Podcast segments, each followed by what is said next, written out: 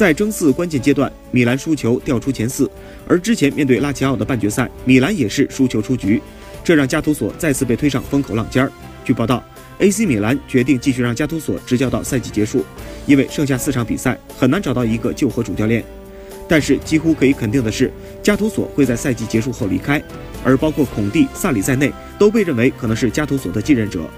不过，据《共和报》的报道，最新的加图索的继任者是曾在 AC 米兰效力过两个赛季的荷兰人范博梅尔。范博梅尔2010年夏天从拜仁自由转会加盟 AC 米兰，